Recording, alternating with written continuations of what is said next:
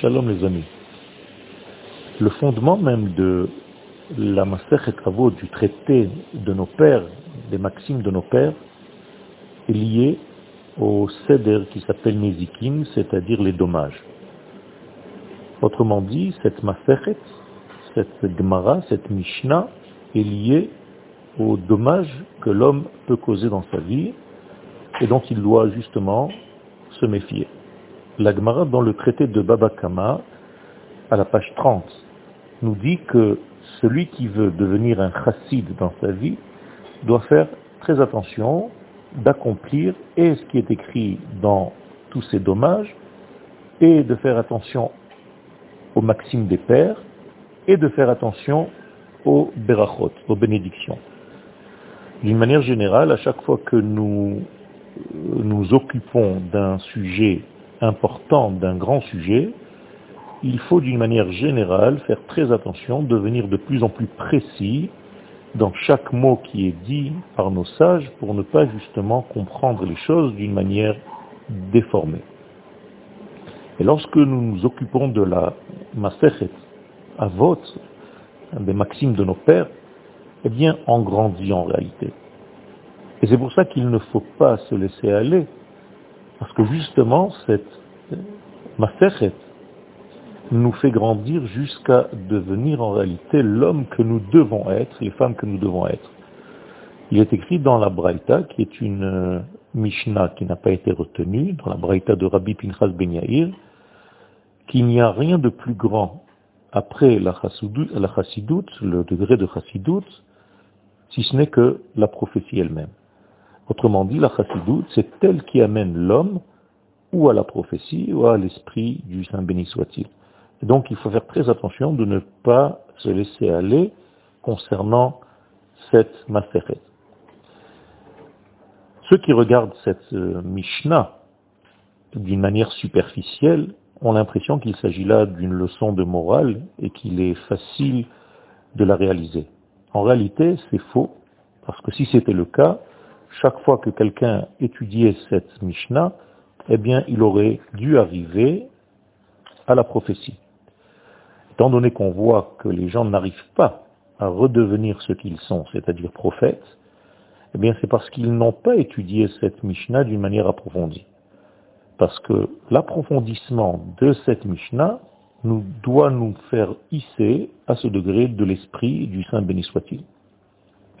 Concernant la Gemara que nous avons citée tout à l'heure, Baba Kama, page 30, première page, que ceux qui veulent arriver dans leur vie à ce degré de chassidoute, donc qui amène à la prophétie, doivent obéir à ces trois degrés, c'est-à-dire faire très attention aux dommages causés, doivent faire attention à étudier les maximes de nos pères, et doivent faire attention à tout ce qui concerne les bénédictions.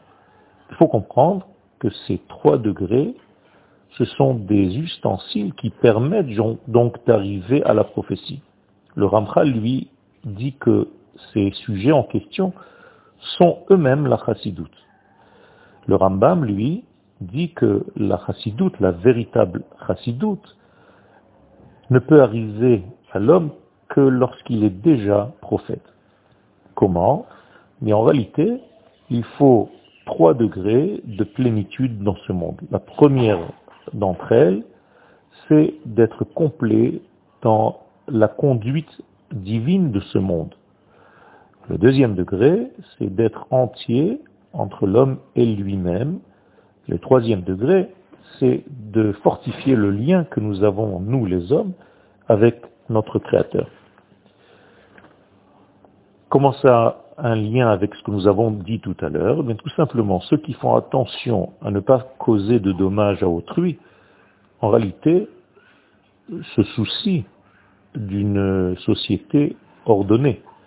Ceux qui font attention à ce que les sages nous ont dit dans le Maxime des Pères complètent leur être, c'est-à-dire qu'ils sont en accord, en harmonie entre eux et eux-mêmes.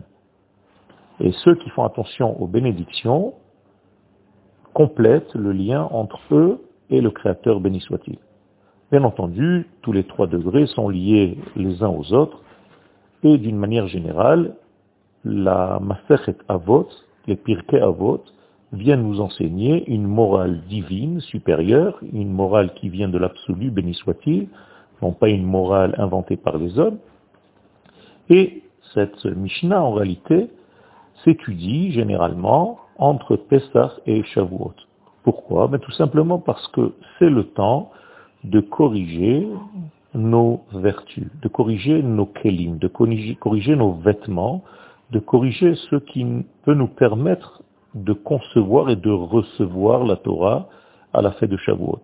Étant donné que nous avons 7 degrés dans notre vie, eh bien, les 7 degrés se retrouvent dans les 7 fois 7 semaines, c'est-à-dire que nous avons 49 jours. 49 jours qui corrigent toute l'existence inférieure que celle-ci devienne porteuse du message divin. Donc il faut et nettoyer nos vertus et en même temps œuvrer selon ces vertus pour ressembler le plus possible au Créateur béni soit-il. Et donc il faut faire très attention et à ce que nous avons dit concernant les dommages et à ce qui concerne les bénédictions que nous disons, et justement, en troisième lieu aussi, les maximes de nos pères. Quand on fait attention aux bénédictions, il y a ici une connaissance, une reconnaissance de la souveraineté divine. On comprend que tout vient de lui. Tout doucement, nous montons vers le degré de prophétie, et c'est le degré ultime. Il n'y a pas de degré plus haut, car l'homme, en devenant prophète, redevient en fait ce qu'il est dans sa nature. Donc il faut faire très attention de ne pas euh, dégrader cette euh, là ce cadeau que Dieu nous a donné, nous a créé prophète. Le problème, c'est que nous n'arrivons pas à dévoiler cette prophétie parce que nous salissons les canaux qui font circuler cette prophétie à travers notre être. Et c'est pourquoi il faut faire très attention pendant cette période-là de grandir et de faire très attention à toutes ces vertus pour que notre forme inférieure soit le reflet de la forme de l'absolu tant que la chose est possible. Bien entendu, tout ceci doit se faire volontairement, ne doit pas se faire de force, ne doit pas se faire par une force supérieure qui nous oblige à le faire. C'est pour ça que la Gemara que nous avons citée tout à l'heure dans Babakama 30a nous dit celui qui veut, qui désire devenir un jour dans sa vie un chassid, le chassid qu'il devrait être, eh bien, c'est avec ce désir-là qu'Akadosh Baruch se dévoile et utilise ses canaux pour diffuser sa lumière et sa volonté. Toda